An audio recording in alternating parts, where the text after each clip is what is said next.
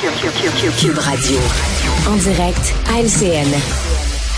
Ah, Mario et Emmanuel sont avec nous euh, ce soir. Mise à jour économique. Euh, Emmanuel, pour la première fois, là, euh, M. Girard doit faire ses calculs en, tenant compte d'une possible récession l'an prochain. Tout, est fonction du, mot en R. Oui, puis je pense que en termes de crédibilité politique, il n'y a pas trop le choix. Mhm. Déjà, certains vont lui reprocher d'être un peu optimiste. Il y a des prévisions de croissance plus élevées que celles des économistes du secteur privé, etc. Là, en incluant dans son cadre financier le coût d'une récession pour euh, les finances publiques, mais en vérité, ce que ça fait, c'est que ça lui, ça lui achète une marge de manœuvre si jamais euh, les choses vont mal pour pouvoir euh, s'ajuster et pas se faire reprocher au mois de mars prochain qu'il n'aura pas venu, vu voir venir les coûts. Mhm. Dans le contexte, Mario, comment vont les finances du Québec? Les finances du Québec sont, sont plus à, l'ordre qu'à d'autres époques. Là, on revient parce que je, repars de la CAC là, 2018, lorsqu'ils sont élus la première fois, il y a une volonté de réduire la taille de l'État, le nombre de fonctionnaires, etc. Et ça, ça a été abandonné. Dans tout ce qui a changé avec la pandémie, ça a été complètement abandonné. Et euh, au contraire, on reproche euh, dans les milieux économiques, financiers, on reproche à François Legault d'avoir quand même été très dépensier. L'Institut économique qui montrait des chiffres encore, c'est euh, parmi les premiers ministres peut-être les plus dépensiers de l'histoire du Québec. C'est toujours la pandémie qui explique ça. Euh, là, donc, on revient dans aujourd'hui dans la mise à jour avec une volonté de contrôler les dépenses, ne serait-ce que 1% de réduction des dépenses, mais au moins on remet ça à l'ordre du, jour. Ça, je pense que c'est mm. euh, que c'est plutôt sain là, de la part du, ministre des Finances. Ouais. Dans, les mesures très concrètes qui touchent les, gens, les aînés vont profiter d'un crédit d'impôt bonifié au printemps. Euh, Emmanuel, le gouvernement va de l'avant, malgré l'incertitude. Oui, mais je pense que s'il y a une reconnaissance là-dedans que s'il y a une classe de la population qui n'a pas les moyens de, de bonifier son revenu face à l'inflation, c'est bien les aînés. Puis contrairement à l'histoire des chèques, ça c'est une mesure qui est ciblée. Ce ne sont pas tous les aînés qui vont le recevoir, ce sont les aînés euh, qui ont un revenu en bas de 64 000 dollars par année. Et le montant euh, de crédit d'aide, dont est vraiment euh, proportionnel au revenu, ce qui fait que la part du lion là de ce milliard et demi de dollars que le gouvernement dépense va vraiment aller aux aînés les plus vulnérables.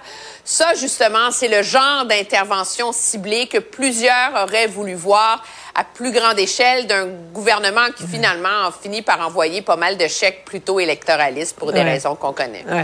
Mario, euh, il y, a une donnée dont M. Girard doit tenir compte qui est assez affolante, le nombre record de postes vacants. Près de 250 000 emplois qui n'étaient pas comblés au deuxième trimestre de 2022, une hausse de 85% depuis 2019. Ouais, et ça, on va vivre avec ça pour des années. En fait, c'est ce qui fait, c'est ce qui fait qu'on n'a pas si peur de la récession. Parce que les pertes d'emplois qui habituellement viennent avec le mot récession qui fait qu'on en a si peur puis des familles euh, tu sais où la, mère ou le père de famille il arrive à table puis là ben on a eu une réunion après-midi au bureau puis on congédié 200 employés puis moi je suis fait partie du lot j'ai perdu ma job puis on n'en trouvera pas d'autres. C'était ça les récessions des années 80 90 alors là on se dit ben dans le fond c'est probablement des postes ça fait bizarre à dire mais c'est des postes vacants qui vont être éliminés. Des entreprises qui disaient ben moi j'embaucherais 50 soudeurs de plus vont dire oups récession on, mais on, mettra pas à pied ceux qu'on a. C'est très, très improbable, dans l'état actuel, la difficulté de trouver de la main-d'œuvre, que les entreprises vont mettre à pied les employés qu'ils ont. Il y aura peut-être quelques faillites, là, mais donc on n'est pas trop inquiet pour le marché du travail, ce qui fait qu'on se dit, même s'il y avait une récession telle que décrite, probablement qu'elle va faire moins mal à monsieur, madame, tout le monde que les nouvelles de l'année 2022 hausse des taux mhm. d'intérêt, augmentation du coût de la vie. probablement que les nouvelles de cette année ont fait plus mal aux ménages ordinaires qu'une éventuelle récession. C'est inhabituel ce qu'on vit, mais c'est ça pareil. Ah oui, complètement.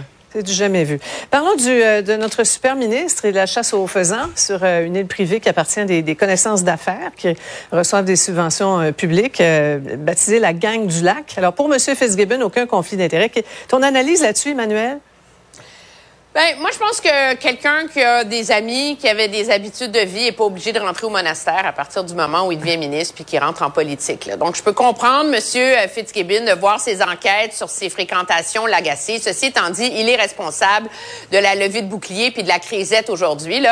Quand des questions ont été posées, son bureau avait répondu clairement, ce sont des amis que M. Fitzgibbon voit depuis mhm. des années, c'est une vieille habitude. Et si lui avait répondu ça sans traiter les journalistes comme des imbéciles et des nigauds, on n'en serait pas là. Ce qui fait mal à M.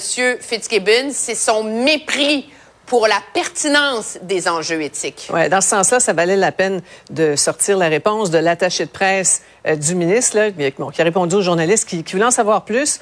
Euh, bon, une entrevue sur la chasse aux faisans avec le chroniqueur chasse et pêche du journal. Nous sommes très disposés euh, à l'offrir.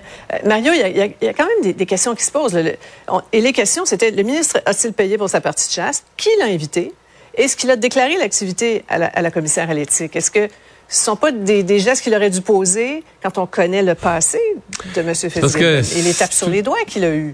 Parce que tout ça est un peu compliqué. Euh, euh, oui, puis euh, je vais ajouter ce qu'Emmanuel disait sur sa façon de traiter les journalistes, la commissaire à l'éthique aussi, qui a toujours envoyé la, promener la commissaire à l'éthique, puis elle ne sait pas comment ça marche, puis elle connaît pas ça le monde des affaires. Avec, il y a un côté envoyer promener tout le monde. par contre, maintenant, est-ce qu'il a payé, est-ce qu'il a payé sa, sa partie de chasse? Parce que tu sais, tu vas sur une île de millionnaires qui se font un sport de millionnaires en millionnaires, puis lui, il fait partie du club.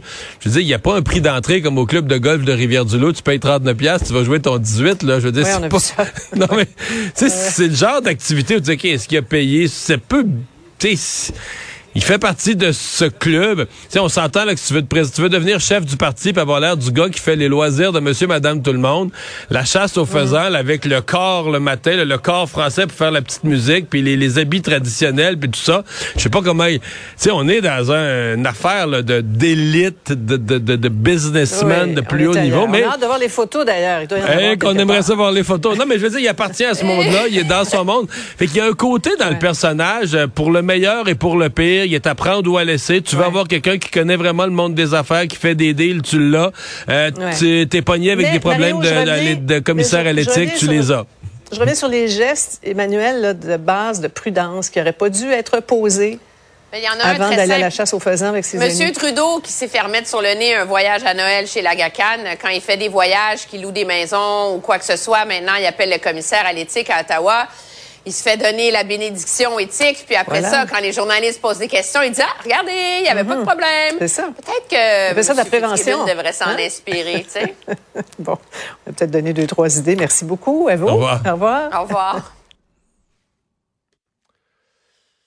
Ah voilà, c'est ce qui met un terme à notre émission d'aujourd'hui. Euh, je vous souhaite une bonne fin de journée.